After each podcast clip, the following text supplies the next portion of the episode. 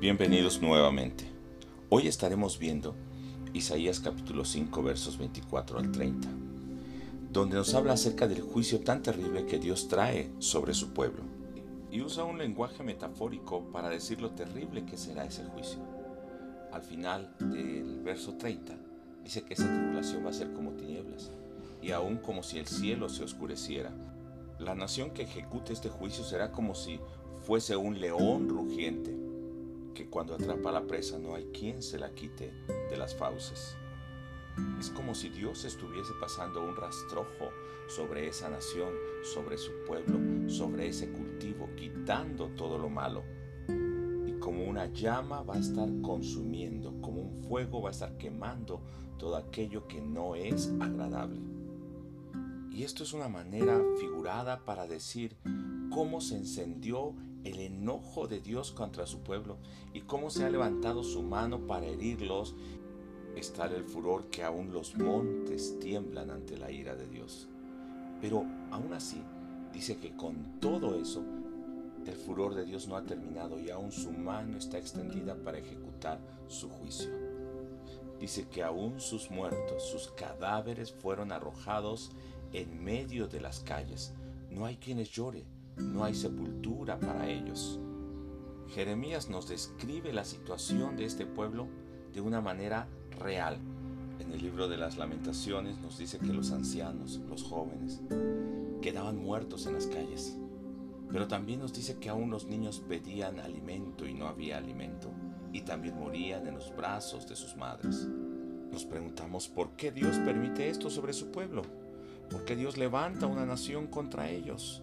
Porque hasta el punto de que los inocentes están sufriendo. No hay ayuda contra el extranjero, contra la nación que los está invadiendo y los está destruyendo. No les van a quedar huertos, no les van a quedar casas, van a ser echados de su tierra.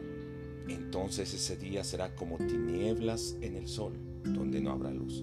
La razón es porque desecharon la ley de Jehová de los ejércitos y abominaron la palabra del Santo de Israel. Hoy debemos cuestionarnos si estamos obedeciendo esa palabra que Dios ha hablado a nuestro corazón. No es a una nación que no le conoce, sino es al pueblo que decía conocerle, al pueblo del pacto, el pueblo que recibió la ley y la salvación, el pueblo donde Dios manifestaba su gloria, el pueblo que debía tener una comunión perfecta con su Dios, donde Dios les hablaba, donde Dios había hecho su morada para que fueran luz a las naciones. Preguntemos personalmente si nosotros somos ese pueblo que ha desechado la ley de Dios, que ha abominado la palabra del Santo de Israel. Hemos cambiado la palabra de Dios a nuestra manera, a nuestra forma. Obedecemos hasta cierto punto, pero desechamos lo que no nos interesa, lo que no es de acuerdo a nuestra conveniencia. Pregunta hoy, ¿qué has dejado de obedecer? Y esa es la aplicación que hoy tienes que hacer. Empieza a obedecer eso que Dios te está pidiendo. En unos segundos quiero contar esto que a mí me sucedió.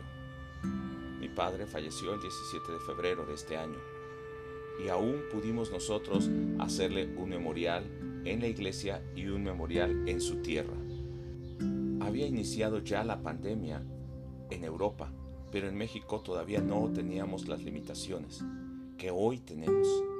Hace unos días han fallecido algunos hermanos de otras iglesias, algunos pastores, y lamentablemente ni aun ellos, siendo siervos de Dios, no hemos podido estar con ellos para eh, consolar a sus familiares, para llorar por su partida y para agradecer a Dios juntos como pueblo. Si esto está pasando en el pueblo de Dios, ¿nos imaginamos el juicio que hay para los que no conocen a Dios? Pero la respuesta y la responsabilidad debe venir del pueblo de Dios, que nos volvamos a esa ley de nuestro Dios y que amemos la palabra del Santo de Israel. Hoy te invito a meditar detenidamente en este pasaje. Léelo varias veces. Escribe a conciencia las enseñanzas que encuentras y no rehuses aplicar la palabra a tu vida. Dios te bendiga hermano. Nos vemos en la próxima.